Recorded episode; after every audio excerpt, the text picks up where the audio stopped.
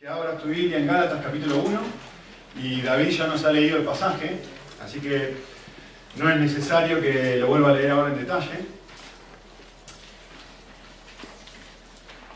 Pero bueno, si mirás el versículo 1, lo primero que vamos a leer ahí es, nos va a hablar acerca de, de quién es el autor de la carta, ¿sí? Es Pablo, obviamente. Y yo quiero comenzar haciendo, por ahí pensando en esto, en esta reflexión. Cuando, uno piensa en los apóstoles, ¿no? Cuando uno piensa en un líder, cuando uno piensa en una persona reconocida dentro de la iglesia, que tiene mucha autoridad como tiene, esta, como tiene apóstol, un apóstol es una persona con toda la autoridad legada de parte de Dios, ¿no? Eh, normalmente lo que uno piensa es, estas personas son distintas, es distinta a mí. No, no son muy parecidos a mí. Eh, evidentemente son mucho más comprometidos de lo que soy yo. Evidentemente tienen un nivel de cercanía a Dios que yo no tengo. Eh, está muy claro que cuando leen la Biblia ellos sacan cosas, yo no saco nada. Eh, yo no sé qué tienen ellos que no tengo yo, pero, pero de, de, definitivamente hay una distancia enorme entre lo que ellos son y lo que yo soy. probablemente uno se imagina no, ellos no, no, luchan con los problemas espirituales con los que yo lucho, ellos no tienen las luchas morales que yo tengo, eh, ellos están mil veces más consagrados de lo que yo estoy. Pues de arranque, el primer versículo lo que va a hacer es confrontarme con esa realidad o con este concepto que muchas veces tenemos de que eso es una mentira, de que eso es un engaño, de que eso no es así. Y, antes de mirar el versículo en sí, quisiera mirar otro pasaje que no hace más que confirmar lo que acabo de decir yo ahora. Es un pasaje muy conocido que dice así. Ups, me falta... Ah, Miren lo que dice Santiago. Una de las personas más reconocidas en el Antiguo Testamento. Miren cómo lo describe a él. Uno de los líderes más importantes de, del Antiguo Testamento, Elías. ¿Y cómo lo describe? Dice, Elías era un hombre con pasiones iguales a las mías, con problemas espirituales iguales que los tuyos, con luchas morales iguales que las que tenés tú y que las que tengo yo. Sin embargo, y a pesar de eso, él oró y Dios lo escuchó. Eh, yo le puse así, para que, un poco por ahí para que, para que se entienda mejor el texto, ¿no? Elías era un hombre que luchaba con el orgullo, con la pornografía, con gritar a los demás, con sentirse superior, con sentirse menos, con la crítica, con la amargura, con el volver a caer una y otra vez en el mismo pecado, es decir, con pasiones semejantes a la mía y a la tuya. Eso es lo que está diciendo el texto. No era una persona especial, no era una persona distinta. Era alguien que dentro de su corazón tenía exactamente las mismas luchas que vos y yo tenemos. Eso es lo que dice Santiago, ¿o no? Esto es de la misma forma que va a arrancar Pablo. Y lo que el pasaje nos enseña en Santiago, que es lo mismo que va a decir el pasaje en Gálatas, es Dios escuchó sus oraciones a pesar de cómo él vivía y no por cómo vivía. Elías era un hombre con pasiones semejantes a las nuestras. Oró y no llovió. Oró y Dios respondió su corazón. Perdón, y respondió su oración. ¿Por qué? Porque era un gran tipo. Porque era una persona consagrada. Porque era una persona que no caía ni luchaba con las cosas que tú y yo luchamos. Porque era diferente, porque estaba en un estadio espiritual distinto al que vos y yo tenemos. No, no, no, no, no. No es lo que dice el texto. El texto dice exactamente al revés. Dios escuchó sus oraciones a pesar de cómo él vivía. Y no por cómo él vivía. ¿Qué es esto? ¿Es una, ¿Es una anomalía? ¿Es algo raro que yo saqué fuera de contexto? Esto es lo mismo que pasa en toda la Biblia. Por eso, Dios nos ama, por un lado. Dios nos escucha. Y además, como vamos a ver ahora en Gálatas, Dios nos usa completamente por su incondicionalidad y no por nuestra fidelidad. No porque somos distintos, no porque somos especiales, no porque vivimos de una forma mejor a, los demás, No por eso es que nos ama. No por eso es que Él escucha nuestras oraciones. No por eso es que lo, nos va a usar. Y no es por eso que Pablo va a arrancar diciendo Gálatas. Les quiero decir, sí, yo soy una persona enviada de Dios. Y ahora me va a aclarar por qué soy una persona yo enviada por Dios. Y no tiene nada que ver conmigo. ¿sí? No tiene nada que ver con Él. De hecho, más adelante en el texto, justamente, Pablo va a tomar a la persona más importante de la historia de la iglesia, que es Pedro, es el líder de todos los discípulos, es la cabeza, es la persona más importante, tan importante que la Iglesia Católica lo ha hecho el primer Papa, ¿no? O sea que, entre paréntesis, sobre ti edificaré mi iglesia. Podemos discutir qué decías. Para mí está diciendo sobre Pedro, ¿sí? Después algún día les explico por qué. Pero básicamente esta es la persona más importante de la iglesia primitiva. Y sin embargo, dice Pablo más adelante en Gálatas, yo me tuve que enfrentar a él porque era un hipócrita, luchaba con hipocresía un hombre con pasiones semejantes a la nuestra, Pedro también. Es más, va a decir un ratito más adelante en Gálatas. Esto es algo tan común que todos luchamos con ponernos una máscara y aparentar ser algo que nosotros no somos, que aún otra de las personas más comprometidas en la iglesia primitiva, Bernabé, también se unió a su hipocresía. Lean Gálatas 3. No, Gálatas 2, creo que Gálatas 2. ¿Sí? Y no solamente ellos, sino Pablo también, eh, en otro libro, el libro de Corintios, dice, para impedir que luche con el orgullo, me fue dado un aguijón en la carne, ¿se acuerdan? Miren, les voy a traducir lo que Pablo está diciendo, porque yo sé que es un versículo conocido, se lo voy a traducir, miren lo que Pablo está diciendo. Tengo una inclinación tan fuerte a ser orgulloso, lucho tanto con esto, que necesito una debilidad grande y recurrente que me recuerde cómo soy verdaderamente. Eso es lo que está diciendo Pablo. No tiene nada que ver conmigo. Y estoy tan inclinado a pensar que sí se trata de mí, de que yo soy mejor que los demás, que por eso Dios me dejó una mejor. Si no, estoy perdido. Pablo, fíjense, si ustedes miran el versículo 1, Pablo dice, Pablo apóstol, no de parte de hombres, ni mediante hombre alguno, sino por medio de Jesucristo y de Dios el Padre, que le resucitó de entre los muertos. ¿Qué es lo que está diciendo ahí? Primera cosa, primero está diciendo que su autoridad no viene del apoyo que le puedan dar otras personas. Sí, sí, sí, vos sos un buen tipo, ¿eh? vos sos un gran hombre y, el Señor seguro te ha llamado porque yo he visto cómo te has comportado y yo... Mira, mira, mira. No es... Yo no soy un apóstol, yo no soy un enviado de Dios por parte de los hombres. No tiene nada que ver con lo, que los hombres puedan decir de mí. Ni bueno ni malo. ¿Sí? Pero noten con qué sí tiene que ver. De dónde sí le viene su autoridad. Es precioso lo que dice el texto. ¿eh? Sino por medio de Jesucristo y de Dios el Padre, que me resucitó entre los muertos. Mi autoridad, su autoridad, dice, viene de Dios. No por lo que yo he hecho, no por cómo yo he vivido, no por cómo yo me he comportado. Mi autoridad viene por medio de Jesucristo, es decir, producto de lo que, lo que Jesucristo ha hecho. Por medio de lo que Jesús ha hecho.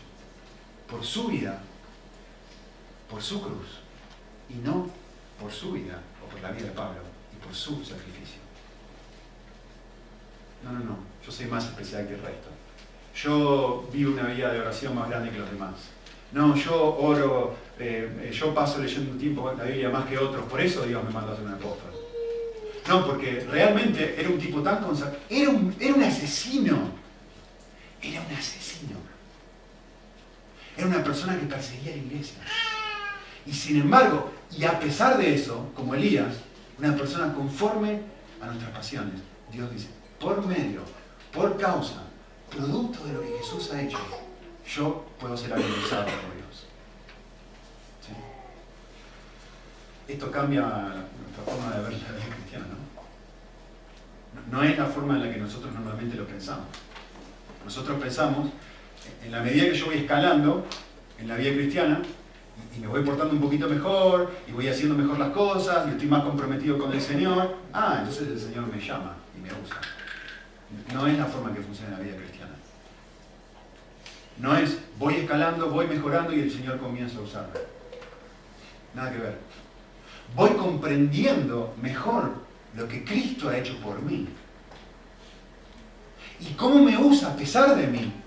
Y entonces empieza a enviarme. Y entonces empieza a usarme. Y entonces empieza a decirme, ahora estás un poquito más listo para que yo te envíe y te use. Entonces, pregunta, ¿de dónde viene nuestra autoridad para ministrar? ¿De dónde viene nuestra autoridad para servir a Dios? ¿De dónde viene tu autoridad para poder pararte acá y hacer cualquier cosa? Mi autoridad para estar parado en este momento acá. Tu autoridad para poder servir dentro de la iglesia, fuera de la iglesia. ¿De dónde viene? Eh, creo que esto es, es muy, muy, muy importante. ¿sí? Les quiero dar un ejemplo. Imagínense esto. Imagínense un pastor que lo invitan a dar una charla en, otra iglesia, en otra ciudad, en otro lugar, y lo ponen, le dicen, bueno, vení, te invitamos, y, la, reunión es el domingo por la mañana, como es en tu iglesia, te vamos a poner en un hotel para que te quedes, así estás cómodo, qué sé yo. Y este pastor está muy feliz ahí, sentado, y ya terminé de preparar su mensaje, y la verdad que está aburrido, y son las 11 de la noche del sábado, y ya no sabe qué hacer porque está solo en, su, en el hotel, y se pone a hacer zapping, dicen zapping. Se pone a hacer zapping y mientras está haciendo zapping solo en el hotel y no tiene nadie alrededor, mira, empieza a mirar, pim, pim, pim, pim, pim, pum. Y justo abre, justo aparece una, una, eh, película, eh, se dice subida de tono, por no decir pornográfica, ¿no? Y este hombre se queda mirando la película, se siente tentado y se queda mirando la película. Y termina de mirar la película de la una y media de la mañana dice, ¿qué es? ¿Qué es? ¿Con qué cara yo me paro mañana a dar el sermón que tengo que dar? Después de lo que he hecho. Miren, ¿con qué autoridad yo me paro a ministrar después de lo que he hecho? ¿Qué está pensando esta persona? Mira, alguien que me reemplace, por favor, para que yo no tenga que hacerlo. ¿Por qué? Porque no se siente digno. ¿Cómo, después de lo que yo hice, después de lo que yo miré, Dios me va a usar para hablar de algo tan puro como su palabra? Miren, le voy a dibujar lo que está pasando acá, ¿sí? Eh, los legos son los juguetes preferidos de mi niño, producto de que eran mis juguetes preferidos. Así que le puse un Lego ahí. El Lego es el pastor. Aquí está el pastor, ¿no? Y esto es lo que dice. Hoy no me siento lejísimos del nivel de santidad o nivel de autoridad que yo tendría que tener para llegar a predicar. ¿Qué está pensando esta persona? No doy la talla, no llego, estoy súper lejos. ¿sí? En otras palabras, lo que está diciendo es, como yo me comporto, bien o mal, determina si Dios puede usarme. Si yo me porto bien, Dios me usa. Si yo me porto mal, Dios no me usa. Yo, quiero decirle lo que está pensando erróneamente este pastor. ¿Cuál es su problema? Miren, ¿saben cuál es el problema de esta persona está pensando esto? Miren, le dibujarlo a él. Ese es el mismo pastor feliz de la vida el domingo anterior. El problema de este pastor no es que se siente indigno para predicar el domingo después de lo que hizo. ¿Sabe cuál es el problema? El problema de esta persona es que se sentía digno el domingo anterior para predicar.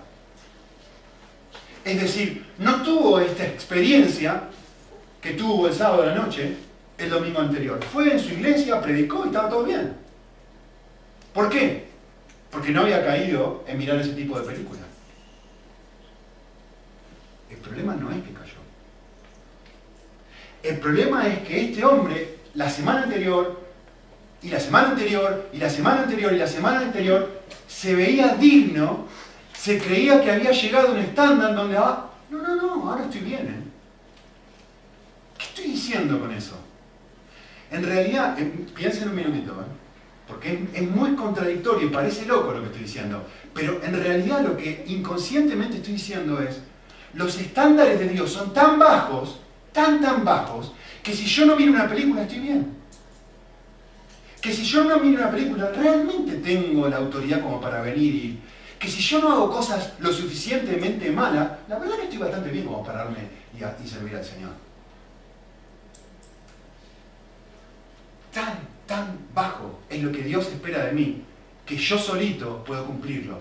Eso es lo que estoy diciendo. La santidad de Dios y lo que Él espera de mí es tan pequeño que cualquier persona, si se esfuerza lo suficiente, puede hacerlo.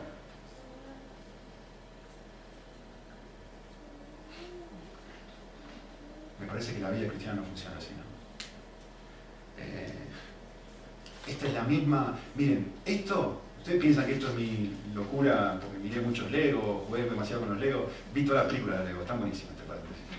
Eh, una persona viene a Cristo y le dice lo siguiente, yo, eh, maestro, ¿y yo qué tengo que hacer para dar la eterna? Y este hombre dice, Jesús le dice, yo sabés lo que tenés que hacer. Acá está la línea, mirá, esta es la línea.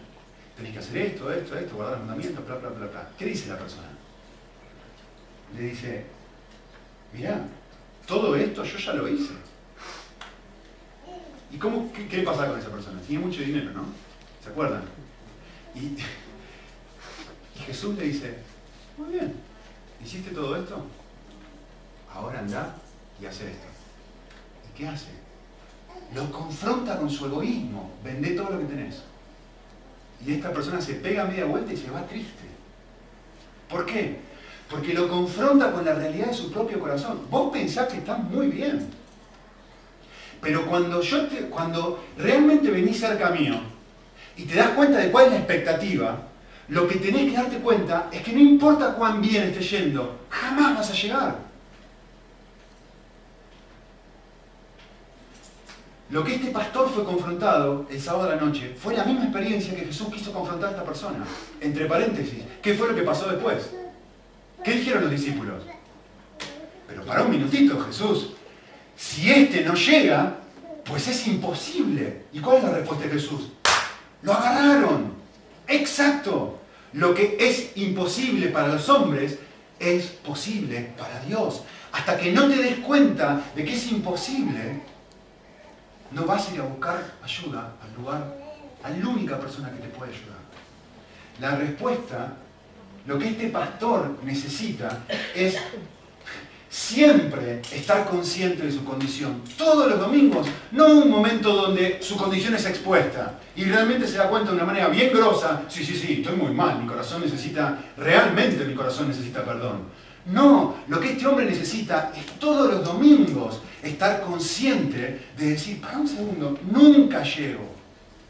Este domingo fue muy obvio que no llego, pero nunca llego. Y cuando este hombre realmente comprenda, nunca llegó, entonces todos los domingos va a estar dependiendo de lo que Cristo ha hecho por él. Y a pesar de él, va a poder ministrar. ¿Me entienden? Esto es lo que Pablo está diciendo acá en Gálatas. Por medio de nuestro Señor Jesucristo soy un apóstol. Producto de lo que Él ha hecho por mí, yo puedo ser enviado por Él. ¿Sí? Si no, una semana diría esto, miren, sí, soy digno de servirle hoy, hoy puedo hacerlo. ¿Qué es esto? Es orgullo. ¿Por qué? Porque estoy descansando en mis buenas obras. Y otra semana va a decir, no, no, no, no, hoy no puedo servirle, no lo puedo hacer. Eso también es orgullo, porque estoy descansando en mis malas obras, en lo que yo no puedo hacer. Como yo no llego, no puedo ser usado. Lo que esta persona y cualquier persona debería decir todas las semanas es, a pesar de mí, lo que Cristo ha hecho por mí me hace digno para servirlo. No se trata de lo que yo puedo hacer, se trata de lo que Él ha hecho por mí. Él hace. Apóstol, enviado por causa, por medio de lo que Jesús ha hecho por mí. Eh, hay una persona que por ahí le suene, se llama John Newton. él escribió un montón de himnos y, él escribió cosas preciosas. Creo que escribió Amazing Grace, no eh, ¿Cómo se llama en español? Gracias. Sublime gracias, gracias. Miren lo que dijo él. si se me permite hablar de mi propia experiencia, diré que mantener los ojos simplemente en Cristo, como mi paz y mi vida, solo en Él, es por mucho la parte más difícil de mi llamado. Me parece más fácil negarme ante mi propio yo en mil ocasiones de alguna forma de conducta externa que negarme ante Él ante sus incesantes intentos por actuar Él como principio de justicia y poder en mi vida. ¿Qué está diciendo? Es mucho más fácil para mí mirarme a mí mismo y decir, estoy bien, estoy mal, estoy actuando bien, estoy actuando mal. La parte más difícil de mi llamado es mirar a Cristo y decir, es producto de lo que Él ha hecho, que Él me ama incondicionalmente, que yo puedo ser usado por Él. Es producto de que Él me ama incondicionalmente, de que Él ha muerto por mí, de que Él pagó todo lo que yo jamás, de que Él vivió de una forma que yo jamás podía vivir. Que yo puedo hacer cualquier cosa, pequeña, grande, ser un apóstol, lo que sea para Él. ¿Sí? Eh, alguien más escribió esto que me encantó muchísimo. Se las leo. Dice, un día estaba pasando por, el, pasando por el campo y esta frase golpeó mi alma. Tu justicia está en el cielo. Y vi con los ojos de mi alma a Jesucristo a la diestra de Dios. Allí estaba mi justicia. Así que donde quiera que estaba yo, o cualquier cosa que estaba haciendo, buena, mala, lo que sea, Dios no podía decir de mí, Él carece de mi justicia. Porque mi justicia estaba delante de Él, la de Cristo he visto también que no era mi buena imagen del corazón lo que hizo mi justicia mejor. Es decir, ahora me siento bastante bien hoy. ¿eh? Este domingo no hice grandes cosas feas. Ni tampoco mi mala imagen lo que hizo mi justicia peor. No cambia nada eso. Si me, ve, me siento de una forma, me siento. Ya que mi justicia era el propio Jesucristo. Ahora ciertamente mis cadenas cayeron de mis piernas. Fui librado de mis aflicciones y billetes. Mis tentaciones también huyeron. Así que desde aquel tiempo, esas temibles escrituras de Dios dejaron de preocuparme. Entonces, miren lo que sucede. Entonces, regreso a casa, regocijándome en la gracia y en el amor incondicional de Dios. Por medio de lo que Jesucristo ha hecho por mí. Por eso soy apóstol. No por cómo yo soy, no por cómo yo actúo, ni bien ni mal. En otras palabras, nuestra autoridad proviene de lo que Cristo hizo por nosotros, no de cómo nosotros vivimos. Nuestra autoridad viene de Dios, que por completa gracia nos envía y nos usa a pesar de nuestro egoísmo, a pesar de nuestro orgullo y a pesar de un sinfín de debilidades. Escúcheme lo que dice ahora. Solo cuando esta es verdad, solo cuando esto penetra en lo profundo de mi corazón. Escuchen porque parece una contradicción. ¿eh? Solo cuando esto sucede, se destroza mi deseo de ser usado. Y comienza a crecer en mi interior un sincero deseo para que el reino de Dios y su gloria crezca. Es decir, ya no me importa si estoy cantando en alabanza o si alguien lo hace mejor que yo, o si alguien lo hace peor, o si alguien, si dicen que limpio bien, que limpio mal, cómo sirvo a Dios. Ya no me interesa, ya no lo hago por amor a mí. Mi deseo de ser usado ya está, no importa. No se trata de mí. Soy librado de ser usado por la motivación incorrecta. Eso es lo que estoy queriendo decir. Solo cuando esto realmente me pega. Que me pongan, vieron como a veces le hacen en la, en la ¿no? Una estrellita, las estrellitas espirituales, ¿no? De que, bien te portaste hoy. Y a veces hacemos lo mismo con Dios, ¿no? Tratamos de ser aceptados por Él, producto de como estamos viviendo. Hoy viví bien, Dios me ama. Hoy no viví tan bien. Mm, no hay estrellita para mí. Solo cuando esto penetra, realmente, cambia chip. Muy bien, versículo 2. Nos sigue hablando, nos dice Pablo de que había hermanos que estaban con él y fundamentalmente el versículo 2 nos habla de quiénes son los destinatarios de esa carta, ¿sí? Y nos va a decir que son eh, las iglesias de Galacia. Noten un detalle del texto, no dice la iglesia, dice las iglesias con S al final, es decir, más de una. Yo les puse aquí un, mapita, evidentemente Jerusalén, Judea, África está por aquí, eh, esto es Galacia, Turquía, actual Turquía, Grecia, probablemente está enviando la carta a un grupo de, iglesias, no una sola iglesia, sino a un grupo de iglesias que están aquí, al sur, en la parte sur de, lo que en ese momento se llamaba Galacia, ¿sí? la provincia. Eh, y a medida que vayamos estudiando el texto se van a ir dando cuenta de que justamente la lucha de los Gálatas era la que estamos compartiendo ahora. Era un grupo de iglesias que estaban influenciados, siendo influenciados por unos maestros eh, falsos a vivir la vida cristiana por obras y no por gracia. ¿Sí? Eh, de hecho, en capítulo 3, versículo 1 dice, Gálatas, ¿quién os ha hipnotizado? En griego, literalmente dice, ¿quién os ha embrujado? ¿Quién les ha, eh, ¿cómo puse? Fascinado, dicen algunas traducciones. No me acuerdo qué dice la, la que tienen ustedes, pero ¿quién os ha engañado? Fascinado, ¿no? La idea es, ¿quién te, por medio de un arte de magia, esa es la, frase correcta, la, idea correcta es, que alguien tú te tocó con la varita mágica y no te deja ver la vida de manera correcta. Te ha hipnotizado tus ojos, es lo que está queriendo decir Pablo. ¿Quién ha hecho eso? ¿Quién te ha mostrado que la vida cristiana funciona? Si te portás bien, Dios te bendice, si te portás mal, Dios te maldice. ¿Cómo puede ser que tenga... ¿Quién te mostró eso? Si yo te mostré otra cosa completamente distinta. Esta gente que está tratando de que te circuncides, de que te portes bien, de que cumplas con la ley, ¿cómo están volviendo un estilo de vida que nada que ver? ¿Quién nos ha fascinado? En otras palabras, están pensando como piensa el pastor, que les dije hace un ratito, ¿no? que Dios solamente me acepta si me porto o hago ciertas cosas. Miren esto, es una frase de John Piper que es fantástica. Me encanta, pues es un resumen precioso del libro de Gálatas. Piper dice así, se la modifique un poquito. Para Pablo, todo lo que pueda empequeñecer lo bueno y todopoderoso que pasó en la cruz de Cristo es una herejía. Y todo lo que anteponga nuestra voluntad y nuestro control en el lugar que debe ocupar el Espíritu Santo es brujería. Fantástico lo que está diciendo. Me encanta. Está muy cerca del texto, ¿no?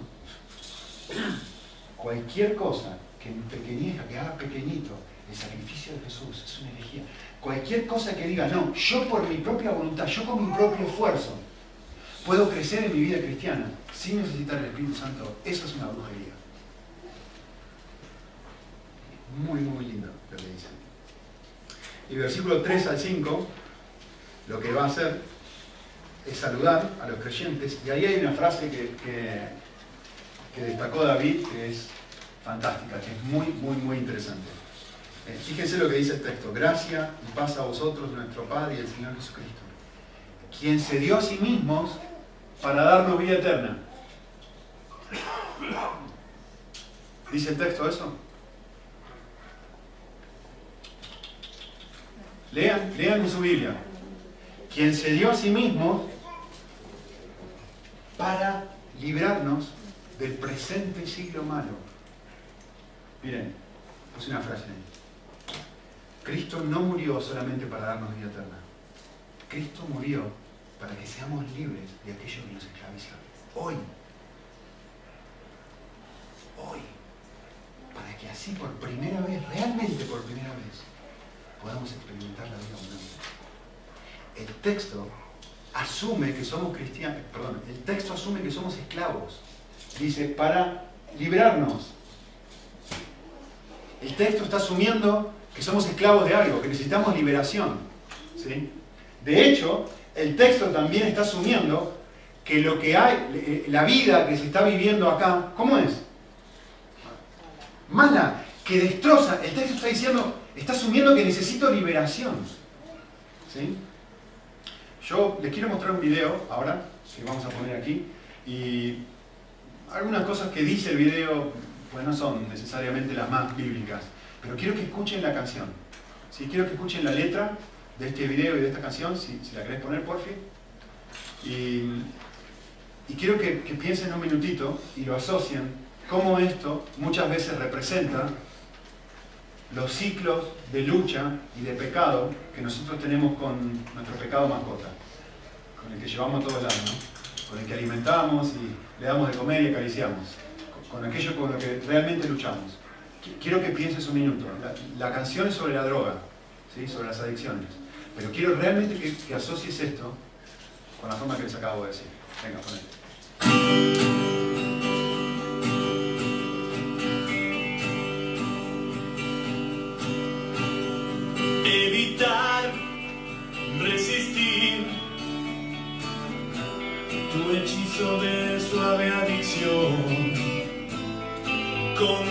Fuera fácil dominar mi sentir y saber que te vas.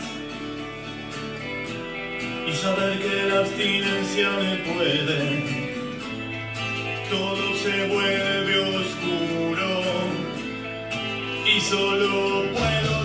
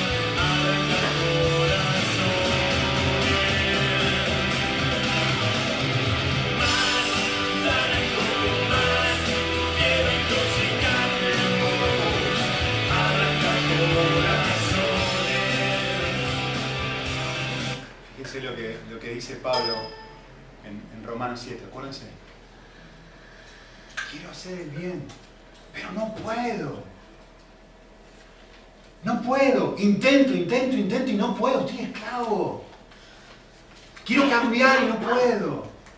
Quiero dejar de gritarle a mi esposa y no puedo. Quiero dejar de mirar en la tele lo que no tengo que mirar y no puedo. Quiero hablarle a otros de Jesús y no puedo. Quiero no estar enamorado de un chico no cristiano y estoy.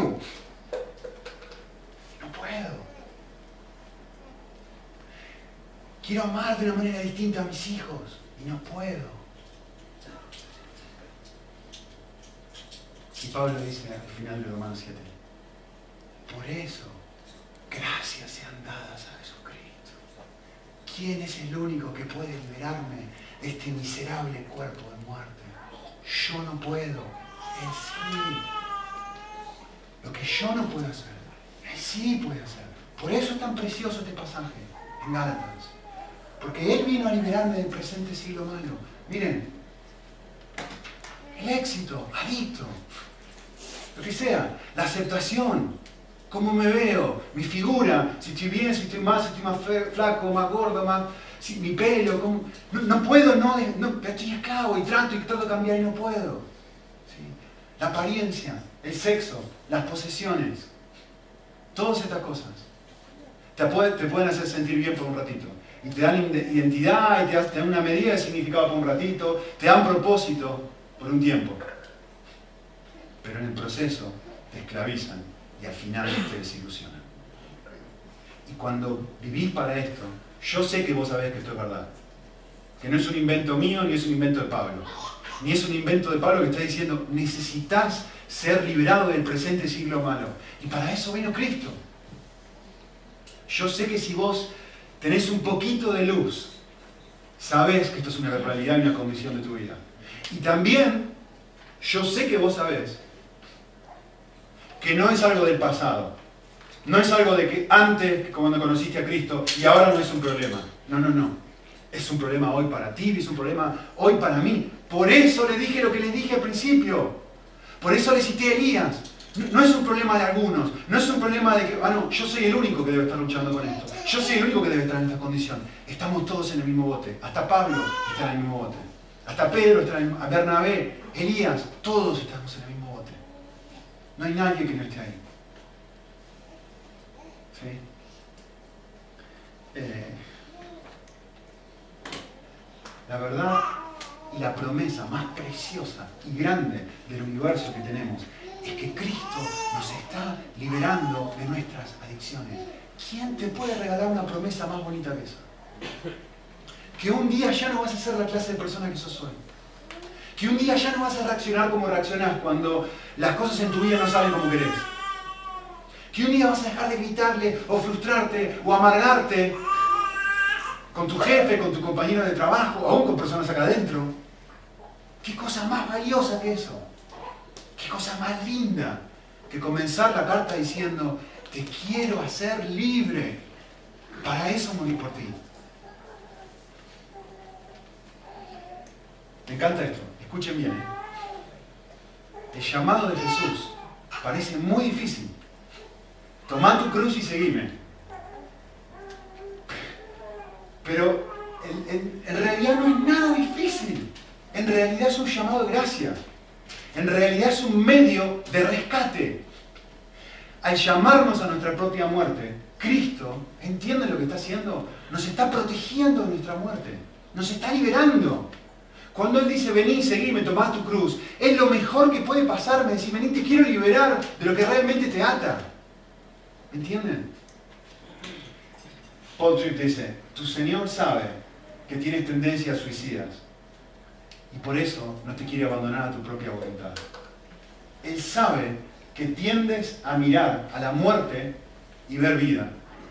Y tiendes a ver vida, perdón, y tiendes a mirar la vida y ver muerte. Él sabe que tiendes a levantar el puño hacia el cielo y quejarte. Pero ¿qué podría ser más cruel que darnos todo lo que pedimos y negarnos aquello que realmente necesitamos? su llamado a morir es en realidad una oferta de vida para que más, que va más allá de nuestros deseos más osados.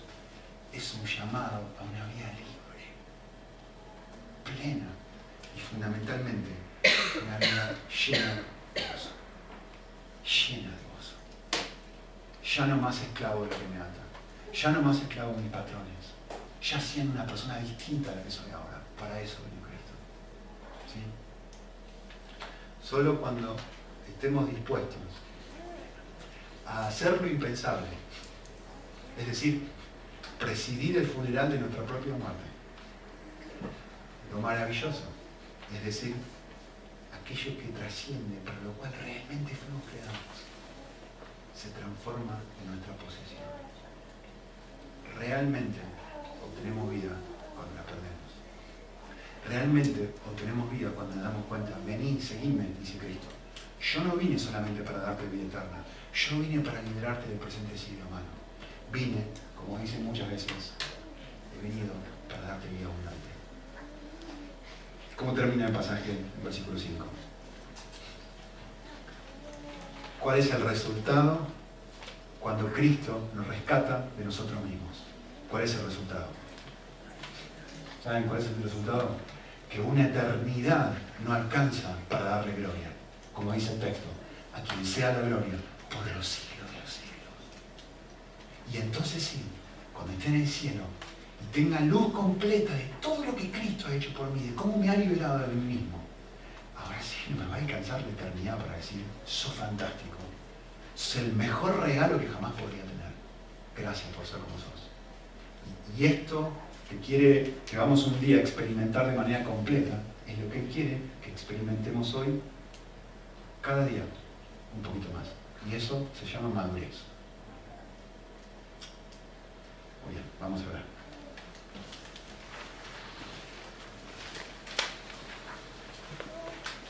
Señor, yo, yo soy muy consciente de cómo todavía soy un esclavo de mis propios deseos, cómo todavía lucho, eh, cómo todavía necesito liberación, cómo eh, Cristo eh, muchas veces se ve mucho menos atrayente que un montón de otras cosas que el mundo, que el presente que el mundo me ofrece y que elijo eh, y que me prometen un montón de vida y me terminan dejando miserable. Casi no pasa un día sin que viva esta realidad, Señor. Pero gracias, como dice Pablo, gracias. Que, que vos viniste para liberarme de este miserable cuerpo de muerte.